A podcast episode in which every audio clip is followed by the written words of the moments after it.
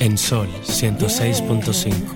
Por dentro. Tus emociones, tu corazón, la valentía, el amor, la paz que llevas, el amor que das, tu espíritu, lo que llevas por dentro,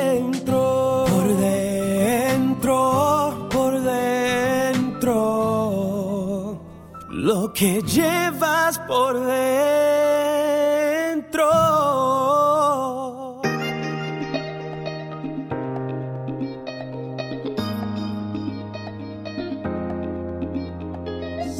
Buenas tardes, República Dominicana. Gracias a Dios tenemos la oportunidad de encontrarnos con ustedes y ver cómo llego de los hombres, la intolerancia, el poder mal usado y la voluntad mal manejada lleva a que un líder, un individuo, decida pisotear a todo un pueblo y a todos sus ciudadanos. Hasta que no podamos entender que la fuerza, que las armas, que el ego, que la personalidad no son la vía para tratar la diferencia. Vamos a seguir cometiendo los mismos errores. Vamos a estar llevando a la raza humana a envolverse en conflictos innecesarios. Tenemos que juzgar las actitudes y comportamientos. No es posible cultivar la paz hasta que cada uno de nosotros no sea una expresión de esa paz, de esa luz que somos, de ese ser crístico que debemos expresar. Las armas no van a poner fin a los conflictos. Los egos no van a aplatar el deseo de libertad del ser humano. Fuimos creados con libertad. Por consiguiente, ser libre es nuestra naturaleza. Y eso tienes que entenderlo el señor Putin. Y con él, todo lo que están detrás de la penetración de tropas rusas en territorio de Ucrania. Ricardo. Fíjate, Carmelo, yo escuchando tu, introducción y esa pequeña síntesis de, de lo que se piensa, de lo que está sucediendo, el mundo entero está repudiando esta acción, no solamente desde los estados, sino como cada persona en particular. Vemos donde eh, existen no solo ciudadanos de ese país que está siendo agredido, Ucrania, eh, levantando su voz en, en, contra de esa agresión que están recibiendo, de esa mala agresión que están recibiendo, sino que conjunto a ellos los ciudadanos de cada país. Podemos ver en New York cada vez que un ucraniano sale en un grito uh -huh. para pedir también ayuda en, en, su defensa, como ciudadanos de ese mismo estado, Estados Unidos, salen también a acompañarlos. De igual manera, me iré al plano local. Yo no sabía que aquí en, habían tantos sí, ucranianos sí, sí, en Samaná. Eh, sí, sí, sí, específicamente en en las terrenas. Hay una pequeña colonia de ucranianos y los ucranianos salieron en protesta de esta sí, agresión y de igual manera los dominicanos estuvieron acompañando uh -huh. a los ucranianos. Ya se está viendo cómo, eh, tímidamente aún, pero sí se está viendo cómo ya el mundo está dando respuesta en respaldo a estas, agres a estas agresiones, como ya China ha dejado de, de comprar el trigo a, a, Rusia, que es de donde más importan este producto. Vemos como Estados Unidos ha embargado eh, uh -huh. bancos eh, de este país, refiriéndome a, a Rusia. Vemos cómo aunque no estoy de acuerdo con esto, pero lamentablemente deben defenderse. Alemania ya está enviando armamento, porque también el presidente ucraniano se le ofreció salir del país, pero él dijo, no, a mí no me ofrezcan un, un ray, como él dijo, no me den una bola para yo irme de aquí, no, mándenme armas para yo pelear aquí, porque yo tengo que defender lo que están aquí. ¿eh? Si yo me voy, ya yo estoy entregándolo todo. Entonces, yo, yo debo ser el escudo, el frente, para que los demás puedan seguirme, porque si yo no me pongo al frente, entonces no hay credibilidad.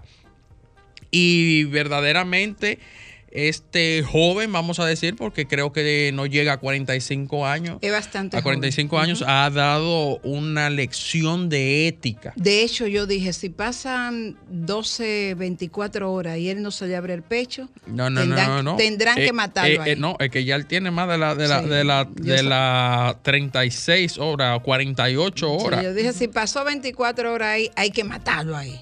Él no Eh, se re- va. recuerda que ahora es de madrugada. Sí. Allá y, y como te digo, aunque muy tímidamente el mundo de manera diplomática también está respondiéndole a Rusia por esta por este tipo de agresión. Vemos también cómo Francia eh, desvió, interceptó, no recuerdo bien, un carguero ruso que iba a cruzar por, por sus aguas. No, usted, eh, eh, nosotros lo, estamos sancionando, Claro. usted no. La verdad es que no quisiera yo pensar que el señor Putin cree que podemos volver a los años de la Unión de Repúblicas Socialistas. Sí, eso es lo que yo pienso, en- eh, que él entenderá que armará una Unión Soviética del nuevo eh, siglo. Y también te diré Y los algo. pasaportes van a poder a tener nuevamente. Sí. Puede viajar a cualquier parte del Ah, mundo, de la Unión- menos a la Unión Unión de Soviética. República Socialista Sí. Soviética. Eh, te digo que yo entendía que Putin era un joven de 60 y cortos años y ayer me enteré que va a cumplir 70 años en, eh, en agosto de este año. O sea, un jodido viejo loco.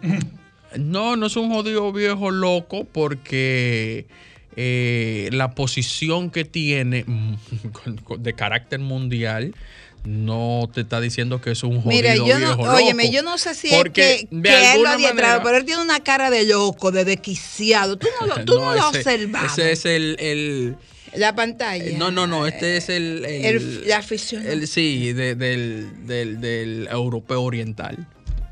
Bueno, él será muy europeo, muy oriental, pero su cara de loco nadie se la va a quitar. Señores, lo No, de que sí, de un jodido loco. Porque tú lo ves, ese Hay que señor. puntualizar. Eso se me parece un jodido loco. Señores, esta tarde vamos a hablar de las cosas extraordinarias que pueden ocurrir en la vida de uno. Tiempo para el teatro, hay una nueva reapertura. De hecho, vimos esta semana que Banreserva va a asumir la responsabilidad, como debe ser, de apoyar al teatro. Han pasado unos dos años muy malos. Y es tiempo entonces que quienes pueden, aporten, ayuden al nuevo renacer del teatro. Y qué bueno que tenemos a dos grandes con nosotros. Raúl Méndez, actor, productor y buena gente. Xiomara Rodríguez, definitivamente una estrella en las tablas. Hay que verla para saber lo buenaza que es en la actuación.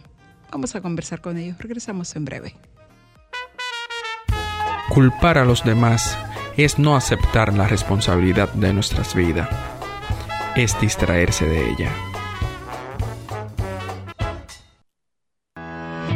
Dices que no vas a enamorarte, que de amor ya nadie puede hablarte, que otra vez tú no vuelves a caer.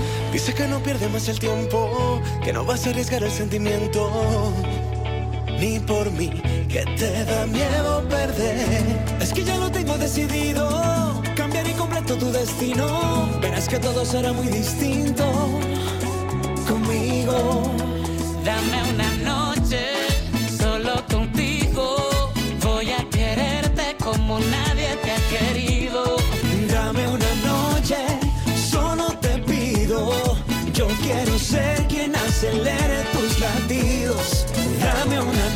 una noche contigo, para que sientas lo que nunca había sentido, baby. Si me dejas adivino, cada punto de tu cuerpo que te hace enloquecer. Una noche de rapa pam pam, fuego artificial es una rata tan tan girl. Yo voy a darte lo que nunca olvidarás. Voy a llenar tu corazón, lo voy a inundar. que pueda compararse. Yo solo quiero amarte. Que pueda compararse. Solo quiero amarte. Es que ya lo tengo decidido. Cambiaré completo tu destino. Pero es que todo será muy distinto conmigo. Dame una noche solo contigo.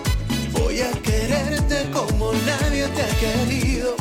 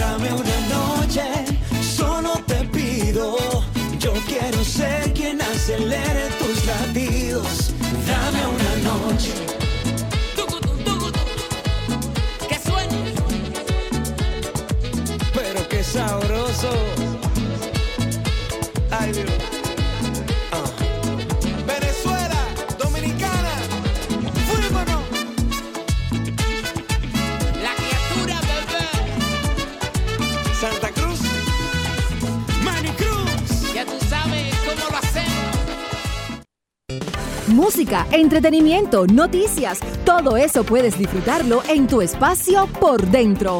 Un espacio diseñado especialmente para ti.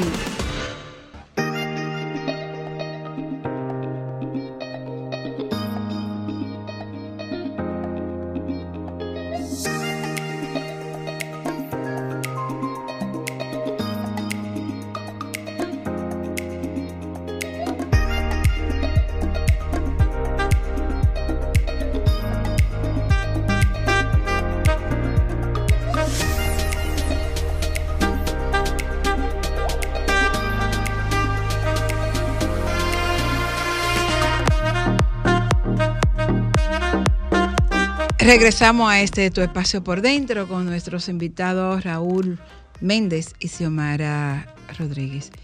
Estamos hablando de una obra nueva que están ustedes presentando desde el 25, creo que fue, ¿no? ¿Verdad? En el bar del teatro. Correcto. Y yo me preguntaba entonces de qué trata la obra.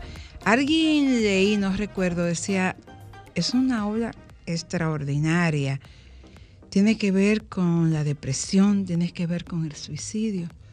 Pero me gustaría que fueran ustedes que nos explicaran realmente el contenido de esta producción teatral, quién es el autor, quién es el director. Ya la producción sabemos que es de Raúl, Extrema- extre- extremo tema, ya que tú sabes que soy abanderado del tema de la salud mental. Y mi estrella, pues, Xiomara. Pues mira, las cosas extraordinarias eh, está escrita por Duncan Macmillan. Eh, está, trata el tema de la depresión y de la prevención del suicidio. Obviamente, eh, el silencio no es un buen indicador para los que tienen depresión. O sea, se debe hablar, ¿no? Y de todo eso, y de todos los indicadores, y de todos los mitos y realidades, se habla en, esa, en esta puesta en escena que es a cuatro lados. Es un teatro arena. Aquí en el país no hay teatro arena. Entonces hemos eh, seleccionado el bar del Teatro Nacional, lo hemos convertido en un teatro de arena, cuatro lados, como si fuera una cancha de baloncesto, para que la gente más o menos entienda. Eso te iba a si explicar, porque yo, eh, tú me explicabas y yo decía, bueno, Ah, una- ya yo me estaba imaginando en una esquinita. sí, en un rincón. como si fuera una cancha de baloncesto y el público a los cuatro lados. Ah, ok. Entonces eh, hemos convertido, hemos eliminado la mesa, lo convertimos en esos cuatro lados en una obra inmersiva donde el público va a tener una participación directa con la actriz. ¿Y este qué tiempo tiene, tiene la obra? La obra nosotros estrenamos aquí ayer, pero la obra se escribió en el 2017. O sea, ya tiene cuatro, cuatro años y medio. Tiene se ha presentado en Israel, Pakistán, Estados Unidos, este, Puerto Rico. O sea, es una ¿Dónde no se ha obra, una obra relativamente España. nueva Sí, relativamente nueva. y sobre todo en una época en que la gente se está suicidando. Pues mira, nosotros seleccionamos esto, nosotros tenemos una responsabilidad como, como, Claro. Como comunicadores. ¿no? Claro. Entonces, las estadísticas están súper altas. Hay 800 mil suicidios Así este, es. anuales. Eh, es uno cada 40 segundos, eh, básicamente. Entonces, Impresionante. eh, impresionante. Y, y eso nos toca a nosotros, como me toca en mi país, en Puerto Rico. Porque Latinoamérica tiene un gran porcentaje, un gran porcentaje mayor en hombres, más sin embargo un porcentaje mayor en hombres, pero más sin embargo también dice las estadísticas que en un sector también las mujeres eh, son más arriesgadas y se suicidan más. Es como una contradicción. Sí. Lo alto de los hombres, pero entonces estaba hablan de, de que las mujeres son más arriesgadas y también lo, lo ejecutan eh, mucho más. Es probable que sea también en las subclasificaciones, en la edad y ese tipo de cosas. Es posible, claro, definitivamente. Entonces, Xiomara, eh, Xiomara está haciendo ahí un despliegue excelente. Xiomara, ustedes saben que Xiomara eh, fue galardonada en el último eh, Soberano, eh, en el pasado, ¿no? Como mejor actriz. Había sido nominada en un montón este, anteriores. En Estados Unidos fue en Nueva York. Fue también este, premiada por los premios ACE. Y de verdad que eh, Xiomara está como pez en el agua porque está haciendo un despliegue de lo que a ella le gusta este, eh, dentro de lo que es la actuación. Así que ella te, te hablará, te hablará ahí. Xiomara, yo pensando, dos temas difíciles para, para un actor, para una mujer. Primero porque la depresión suele rondarnos por muy de cerca y la muerte es algo que de alguna manera tiene tendencia a nosotras como mujeres a tocarnos duro. Somos las que parimos, somos las que tenemos que ver partir a quienes parimos. Y quisiera yo saber, o sea, hasta qué punto es posible involucrarse en estos roles sin que de alguna manera te lacere el alma. Pues mira, eh, es, es- es algo que, que es obligatorio para, para el actor poder, poder hacer eso, para que el personaje pueda, para que el personaje pueda fluir. Eh, sobre todo en mi, en mi caso, que fui maestra en Puerto Rico eh, durante un largo tiempo en uno de los colegios, en el colegio más grande que tiene Puerto Rico, que es el Colegio Católico Notre Dame.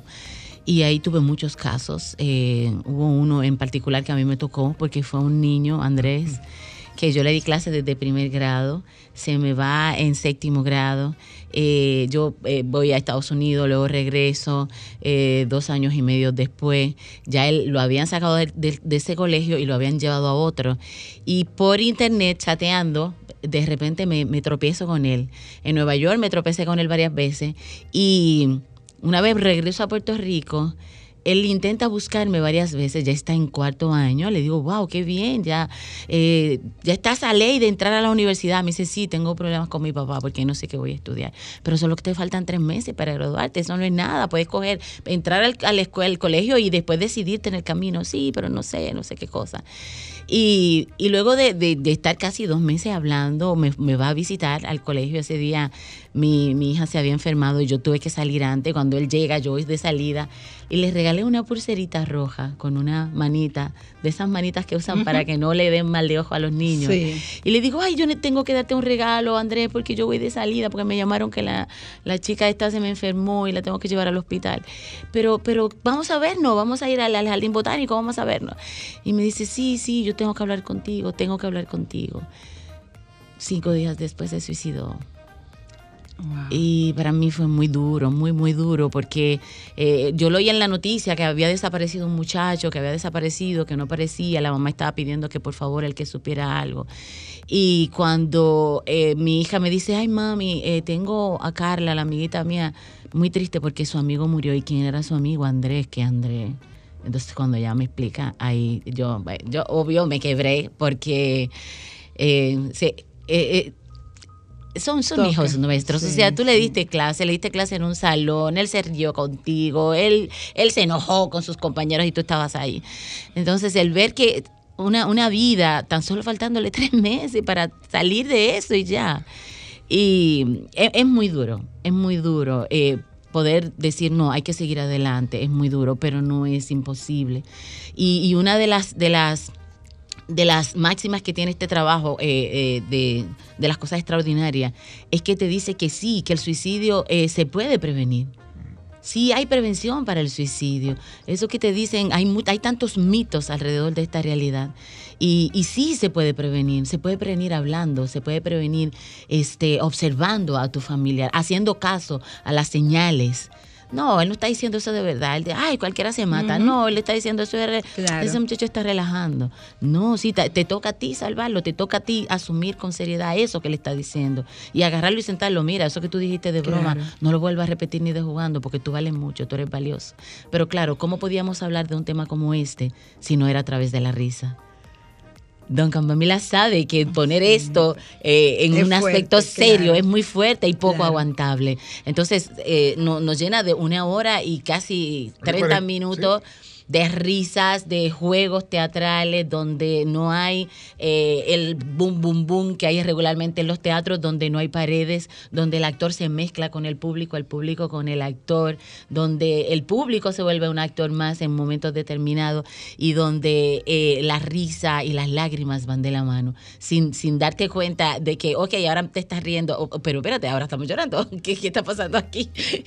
y cuando vienes a darte cuenta, ya la obra ha terminado, porque es, es un juego de emociones, es como una, como una montaña rusa. Lo de- que es de realmente, eh, o lo que se, como se manifiesta realmente la depresión. Exacto. Aunque, aunque cada, la depresión es de manera unipersonal, cada uno lo manifiesta de, de alguna manera quizás un poco diferente al otro, pero realmente es una montaña rusa. Sí. Eh, en tu pico cuando estás bien y de un momento a otro, ¡buah! bajaste de ahora para Exacto. ahorita. Qué interesante, la verdad. De verdad que escuchando, escuchando a Xiomara ya uno se, se tiene que ir preparando. Yo estaba escuchando y decía, bueno, voy a tener que llevar mi pañuelito. No, que yo escuchándola y- Llévalo. Porque si sé, tú te tú sabes. adentras, yo escuchándola me adentraba y como Sí. ella explicaba que el, el- el- quien también está viendo la obra pasa a formar parte de la misma y realmente, o sea, eh, eh, eh, es algo más que una obra. ¿Por qué? Porque te lleva hacia allá tú sentirlo. No lo he visto. Es una experiencia No, no, pero, teatral. Pero- sí, sí, porque hay una cosa que el, que el autor enfatiza. Él no quiere eh, grandes lu- luminarias, no quiere grandes luces, no quiere, ese, no quiere escenografía, él no quiere nada. Él quiere un encuentro mano a mano, tú a tú con el público, el actor y el público. Eh, Él eh, dice que el público se mire también lo- lo- lo- Sí, es un los espejo, ojos. es un Aparte espejo. de mirar al actor, que se miren unos a Lo otros. que, lado lo que entiendo es que al salir de ahí vamos a salir pensando diferente. Oh, totalmente.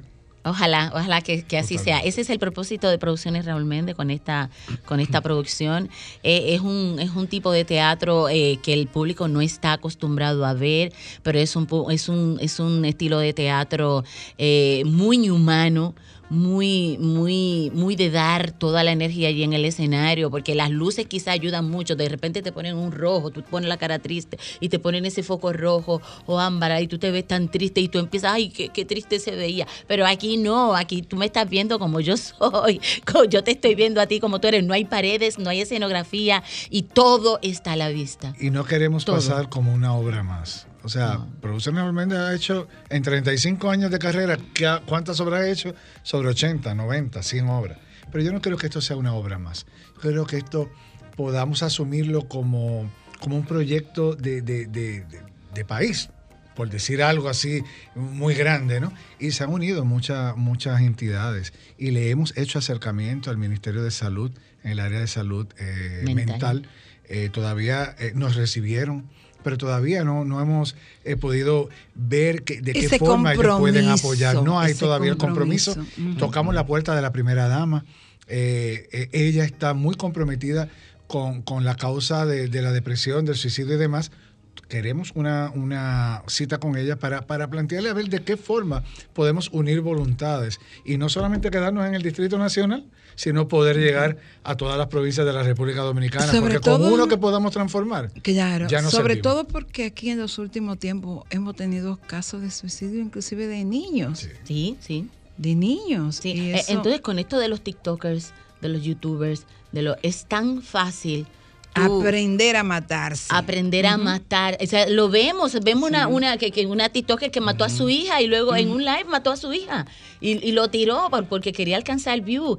Y cómo cuando ya tú creces, espérate, yo tengo cuatro millones, tengo cinco millones, ajá, pero y, y, y ¿Qué entonces no ahora? sabes Sí. qué bregar, cómo bregar con esta situación. Porque para todo tú tienes que, que llevar un- un- una preparación. O sea, la mayoría de las personas que se sacan la lotería terminan pobre y vacío porque no estaban preparados para ese dinero. Hay muchos de esos muchachos que no están preparados porque no, primero no están estudiando. Le llegó, muy fácil tú pararte allí en el Teatro Nacional. Exacto, hacer un bailecito, eh, mover el fondillo y ya, y, y 25 millones y ya empiezan a pagarte un dinero y ya, y ya eres rico y ya.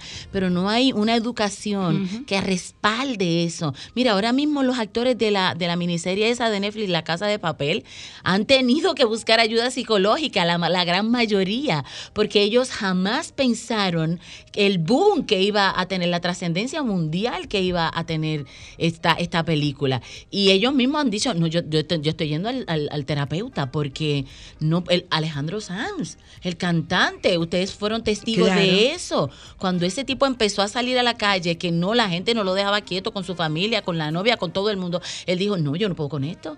Esto es mucho más grande que yo. Y su salud mental se, se volvió un, un caos. Bueno, Ricardo, eh, aquí en, en el programa, esas son una de sus grandes ocupaciones, que Ricardo dice, bueno, es que con esto de la pandemia la gente se, se ha quebrantado mucho en materia de salud y él entiende que el Estado no está asumiendo ese compromiso. Y me decía, no recuerdo a quién fue que le hice una entrevista en estos días, que me decía que, ah, bueno, Marta Beato estuvo aquí en el programa y decía que la peor pandemia que vamos a tener la pandemia de salud mental, Mental. y los estados están de espalda a esa situación y es a partir de ahora la gente, la pro- los problemas de salud van a ser mentales y eso va a crear mucho problema. ¿Por qué? Porque tú vas a tener gente matando y gente matándose. Sí, sí. Y qué bueno que con esta, esta obra ustedes buscan, persiguen que hagamos un poco de conciencia, que podamos mirar hacia dónde está la situación y que podamos de alguna manera, uno dice, bueno, pero en una obra yo voy a adquirir herramientas. Sí, Sí. en una obra tú puedes tener pautas para saber que alguien en tu entorno puede suicidarse. Regresamos en breve con este contenido maravilloso de esta tarde y ustedes tienen la oportunidad de ir esta noche. ¿Está todo vendido o todavía hay espacio? Todavía hay espacio, todavía hay espacio. esta noche a partir de las 9 en el bar del Teatro Nacional. Lo mejor que tiene el lugar es que es fácil llegar, buen estacionamiento y que usted va a estar ahí tranquilo, va a salir temprano, puede irse para donde quiera, pero vamos a apoyar esta obra, vamos a hacer conciencia de que la salud mental es imprescindible para que podamos tener una nación con ciudadanos y ciudadanas en condiciones para dirigir y para dirigirnos, pero sobre todo que podamos tener gente que amamos sanas, puras y perfectas. Regresamos en breve. Música, entretenimiento, noticias y todo lo que puede interesar aquí en Por Dentro la razón de mis anhelos. Tuyo, tuyo, tuyo. Bueno, seguimos en este tu espacio por dentro y me gustaría a propósito de la depresión, a propósito de todas estas cosas, preguntarles a ustedes, ¿cuál ha sido su mayor experiencia, la mayor lección que han aprendido en esta pandemia?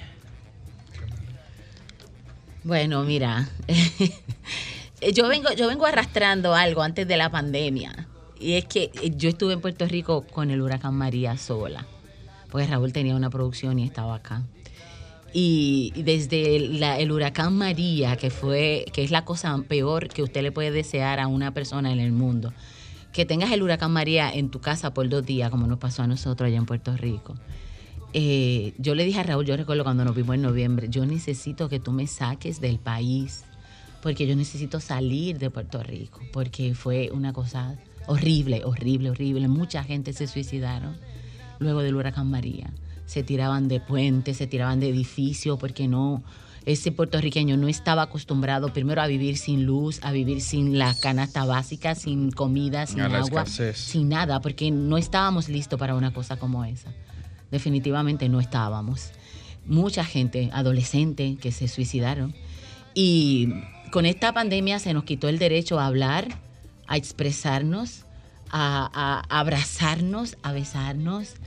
Eh, yo entiendo que, que es lo peor que le pueden hacer al ser humano, cuartearle su, su, su manera de expresarse eh, afectivamente.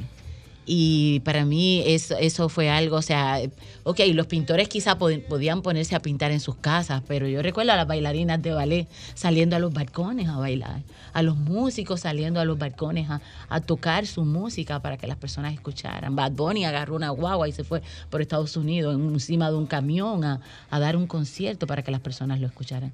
Yo creo que una de las peores cosas fue esa, el, el decirnos, usted no puede hablar, no puede expresarse, no puede abrazarse. Yo iba a la casa de mi mamá, mi mamá tiene, va a cumplir 84 años, y yo llegaba y no, no pasaba de una puerta. Mami, te amo, tú sabes que te amo.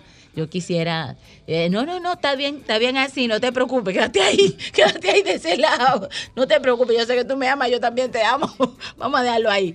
E- Era, era así, y es una cosa terrible, terrible. Y los que quedamos vivos, los que sobrevivimos a la pandemia, tenemos que bregar no solo con, con esa horrible experiencia que vivimos, sino también con el dolor de todos los que se fueron, de los que no aguantaron. O sea, en el, en el ambiente artístico, tanta gente que se fue, una Delta Soto, que es una, una pérdida irreparable para el teatro dominicano. Eh, en, en Venezuela, recuerdo que el primero fue, fue un cantante que se suicidó al, no, al quedar en la quiebra total, porque por lo menos eh, la gente, no sé, el gobierno ah, eh, dio una poquita de ayuda, pero, pero los actores eh, siempre hemos sido como que el muchachito feo del cuento. ¿Entiendes? O sea, y, y los actores vivimos de esto, vivimos del público. Y cuando tú le dices al público, no puedes moverte de tu casa, ¿qué le queda al actor? ¿Qué le queda? ¿Entiendes? O sea, para nosotros ha sido, para nosotros ha sido horrible. La primera vez que nos subimos en el escenario, que fue con la obra pasada, La Golondrina, nos eh, tuvimos que suspender. ¿Cuántas veces tuvimos que suspender? Tres veces. Y No, ya no, no pueden ahora porque ya otra vez volvemos al toque de queda. No, otra vez volvemos. Fue una cosa horrible, horrible.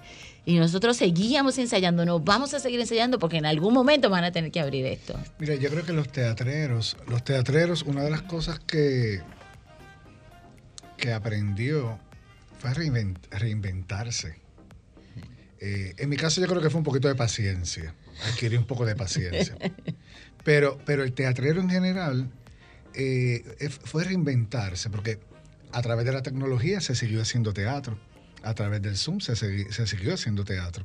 Entonces, aunque ya la tecnología había llegado, pero no se estaba utilizando como para... eh, se daban pinceladas en obras de teatro de la tecnología avanzada y demás, pero no se usaba en su máxima expresión como tuvieron que hacerlo muchos compañeros, muchos colegas, yo no lo hice, pero muchos colegas lo tuvieron que hacer eh, y lo hicieron a través de- del Zoom y la gente, y funcionó, y vino para quedarse.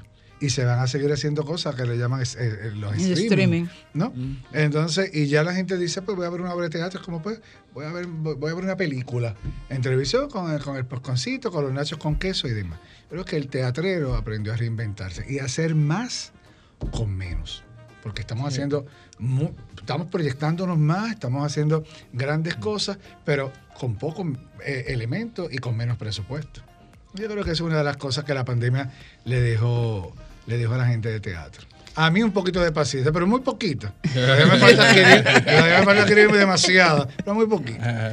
¿Y, y qué dirían ustedes si me tocase vivir de nuevo una experiencia como la pandemia? Lo que yo jamás dejaría de ser sería no dejaría de reír.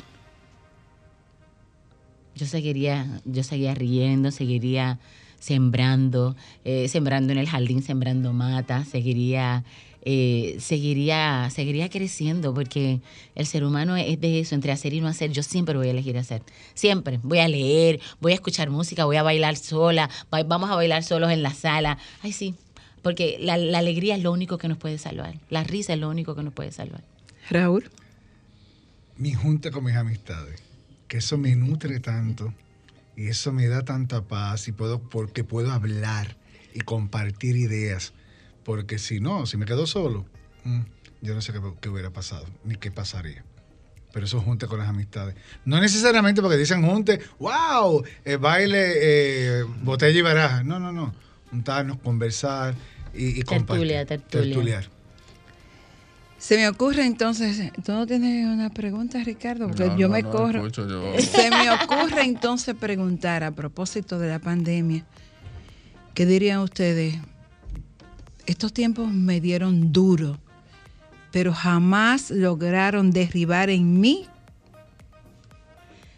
Las ganas de hacer. Sí, mis ganas Las de hacer y de de hacer. seguir creciendo. Porque yo estuve en pandemia buscando proyectos, el próximo proyecto que iba a hacer, pero a mí eso no me derrotó para nada. Al contrario, me dio más, más, más ánimo, me, me dio más energía. Estábamos el tiempo. sí, yo, aproveché yo me metí a la UAS a estudiar dirección, a que- titularme como directora. De que no, y estoy y estoy en eso. O sea, que para mí fue, el- el- yo aproveché el tiempo, realmente lo aproveché y como las clases la pusieron virtuales, o sea, eh, yo seguía estudiando, seguía creciendo. Sí, definitivo. Ahora nosotros le vamos, ahora yo voy a, yo quiero tu posición. Ahora te voy a preguntar yo. No, pero te voy a preguntar de la obra. Dime una cosa extraordinaria para ti. Para mí una cosa extraordinaria, diría dos. Mi familia es algo extraordinario y una noche de luna llena. No ¡Eso! lo cambio por nada. Pero que salga el lobo, con todo y lobo. Con Con todo y lobo. Y Ricardo, una, Y una un- cosa- ajá. una copa de un buen vino. Ah, Así, sí, eso, eso para mí eso es extraordinario. Ricardo, una cosa extraordinaria para ti. De igual manera yo opino como Carmen Luz, que es la familia, porque siempre son los que sacan la cara por ti bajo cualquier circunstancia. Y también yo le, le añadiría que de manera unilateral mi hogar. Y una cosa extraordinaria para ti, Raúl, Mi hija. la familia. Sí, la familia, pero, mi- pero la figura de mi hija en particular, Sí. eso es. Y tomamos una cerveza en la zona colonial. Ay, Bien sí. fría, fresquita de novia. Ave María, salud. Pero mira qué maravilla, porque ustedes están diciendo la familia, la familia, la familia. Duncan Macmillan eh, él apoya to- todo, todo este trabajo en la historia de una niña cuya madre intenta suicidarse. Y ella empieza a hacer una lista, una niña de siete años, empieza a escribir esta lista con esa letrita de primer grado, de segundo grado, hacer una lista de cosas extraordinarias para que su mamá no se muera, para que su mamá quiera seguir viviendo. Cosas que merecen la vida, que merecen vivir. Exacto, una lista de cosas por las que merece una persona estar viva, seguir viviendo. ¿Y para ti? Bueno, yo para mí, yo pienso también que, que mis hijas. Mis hijas son mis hijas, mis Sí. nietos, ese, eh, mis mujeres. Yo Sí. digo mis mujeres porque tanto mis hijas como mis dos nietas y, y mi nieto son, son un gran son, tesoro. son extraordinarios. Yo digo, para mí, mis hijas, eh, mi hija me vino de Argentina en estos días y me trajo un sobre que dice mamá de oro. Y yo me preguntaba, ¿qué habré hecho yo para ganar ese título? Porque realmente mis hijas son de oro. Vamos a una pausa y regresamos en breve.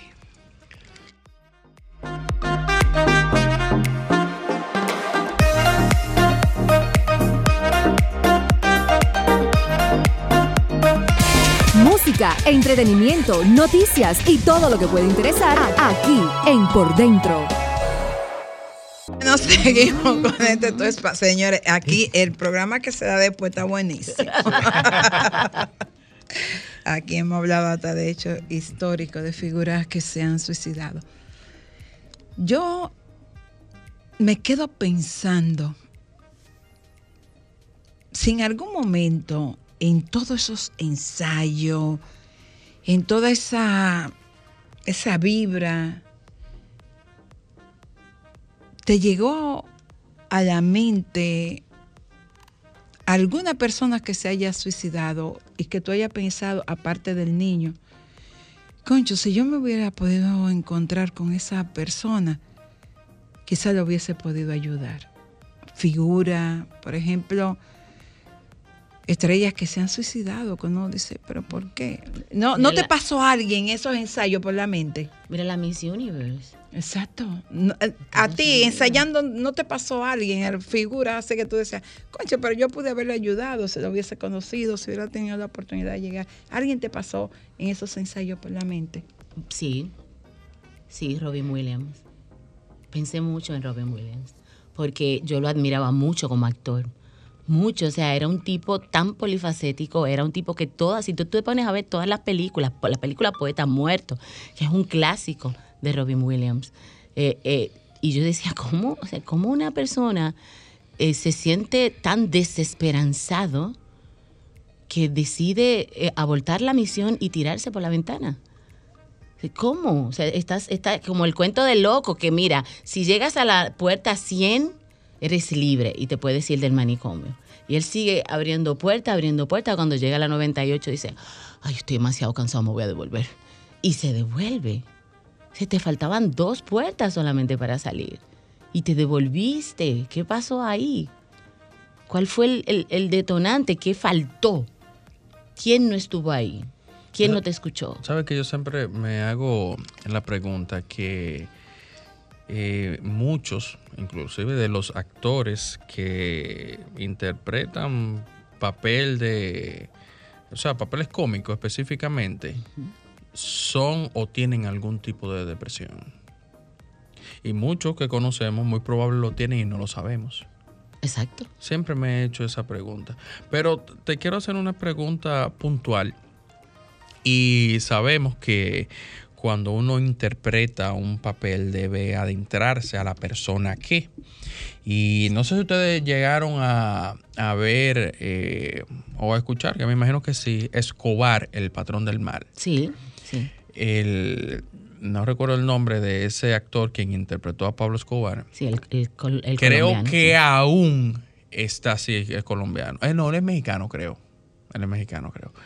Creo que aún está eh, en- Recibiendo terapia. recibiendo terapia. Desde esa época creo que aún está recibiendo terapia. Porque se adentró tanto en el personaje que lo marcó a él como tal. Y como tú expresabas hace un momento, eh, hay personas que deben recibir este, este tipo de, de atención por la misma situación. Entonces, cada vez que tú sales de interpretar X o Y personaje que tiene que ver específicamente con la salud mental, ¿cómo tú te sientes? ¿Qué- ¿Cómo tú te, te- te identificas?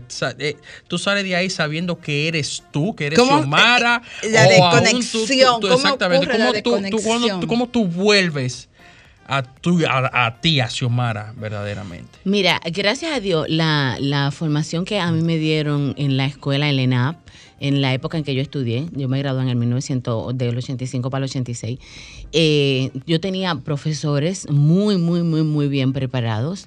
Eh, era, era una escuela con un, estilo eh, un poco más clásico que la que está funcionando ahora, pero era, era una escuela que te daba una formación que donde quiera que tú te parabas, o sea, eh, tú salías, tú eras un actor. Tú eras un actor de teatro completo eh, eh, egresado de allí, de, esta escuela. Eh, yo tuve la oportunidad de seguir estudiando una vez terminé la escuela y de y hay, hay ejercicios sí, que, te, que te enseñan porque muchas veces te dicen, mira, para meterte en el personaje haces esto, para meterte en el personaje haces esto, pero nadie te dice para salirte del personaje. ¿Qué vas a hacer para salirte del personaje? Entonces yo trabajaba con una organización que trabajábamos con lo que ellos llamaban los roles los roles eh, de comportamiento humanos eh, que pueden ser negativos o positivos. Entonces allí nos daban técnicas para, porque la mayoría de los que lo hacían no eran actores. Entonces tú tenías que enseñarle la manera de que eh, pudiera hacer el rol bien y salirse del rol bien, porque el, el objetivo era marcar a los que estaban allí en el entrenamiento. Y allí había muchas técnicas para tú salir del rol porque los roles, eh, sobre todo los personajes que se hacen en el teatro, tienen mucha energía negativa, una, una carga muy grande de energía negativa. Y tú que estás pasando de un rol a otro y de un rol a otro, se te queda, la gente piensa que no, pero te- se te quedan manchones energéticos pegados en el cuerpo. Y cuando tú vienes a ver, andas con la actitud de Calígula, por ahí andan gente con la actitud de Calígula, con la actitud de Don Quijote, actores nuestros que tú lo ves y tú dices, wow, pero es igualito a Don Quijote, igualito a Calígula, mira, hasta la manera de, ah, cómo te mira y eso. Entonces, este, eh, no, no es bueno para un actor, primero porque no te ayuda cuando vas a hacer otro personaje, porque te va a salir igual. Y, y no es bueno tampoco en el sentido personal, porque no hay una, una línea, hay una línea muy fina entre lo que es mi vida, mi vida personal y la vida de la actriz con, con este trabajo me ayuda que et- en este trabajo hay, hay, hay bastante eh, espacio donde se trabaja con improvisación. Me ayudó mucho también los cursos de teatro de improvisación eh, que yo hice con, con profesores colombianos que trabajaron con Buenaventura.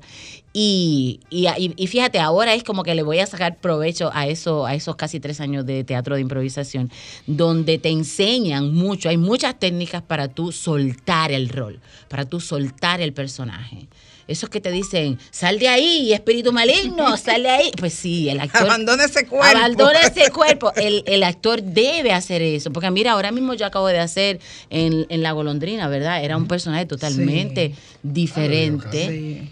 Era, era, un- era una señora y la basamos en, eh, o sea, estuvimos buscando prototipos para que saliera. Este trabajo es totalmente diferente porque eh, la niña entra y sale constantemente del escenario eh, y va creciendo frente a la gente, va convirtiéndose en una adolescente, luego se convierte en una adulta y luego sale la, la- la narradora que es el personaje que apoya a esta niña a contar su historia. O sea, es un trabajo, es un trabajo un poco complicado. Eh, Yo pienso que es el trabajo más complicado que yo he hecho en mi carrera. Eh, a ver, lo más cerca que yo había estado de hacer un trabajo como esto era fue en La Viuda, en, en, en Negro Tenaz, la obra El monólogo Negro Tenaz, que manejábamos a 12 personas dentro del escenario. Pero aquí estamos manejando casi a, a- a 85. 85 personas al mismo tiempo. Señores, no le vamos a contar más. Solamente le vamos a invitar a que se dé el lujazo de pasar esta noche por el bar del Teatro Nacional. Mañana, esta noche a las 9, mañana a partir de las 6.30. Y nuevamente volvemos a escena el próximo fin de semana. Y el otro también. Y el otro. Hasta el O sea, 13 de marzo vamos a estar. Entonces ya lo saben, hasta el 13 de marzo tenemos la oportunidad de ir a ver a esta artitaza de la tabla con una excelente producción de Raúl Méndez. Nunca es tarde, siempre vamos a tener la oportunidad de salvar la vida de alguien. Viendo las cosas extraordinarias, podemos lograrlo. Gracias por su sintonía, gracias por venir. Gracias. A ustedes por invitarme. Me quito el sombrero ante esta artista que con la golondrina me hizo llorar, me llegó al alma por esas actitudes de incomprensión que solemos tener los seres humanos. Esta noche voy preparada. Llevo mi pañuelo porque sé que me va a tocar reír y llorar, pero lo más importante, estaré haciendo algo para decir, si podemos, salvar a mucha gente. Y como Ricardo, seguir pendiente de que lo más importante que podemos hacer por los otros es ayudar a que tengan una mejor salud mental. Nos encontramos el próximo sábado.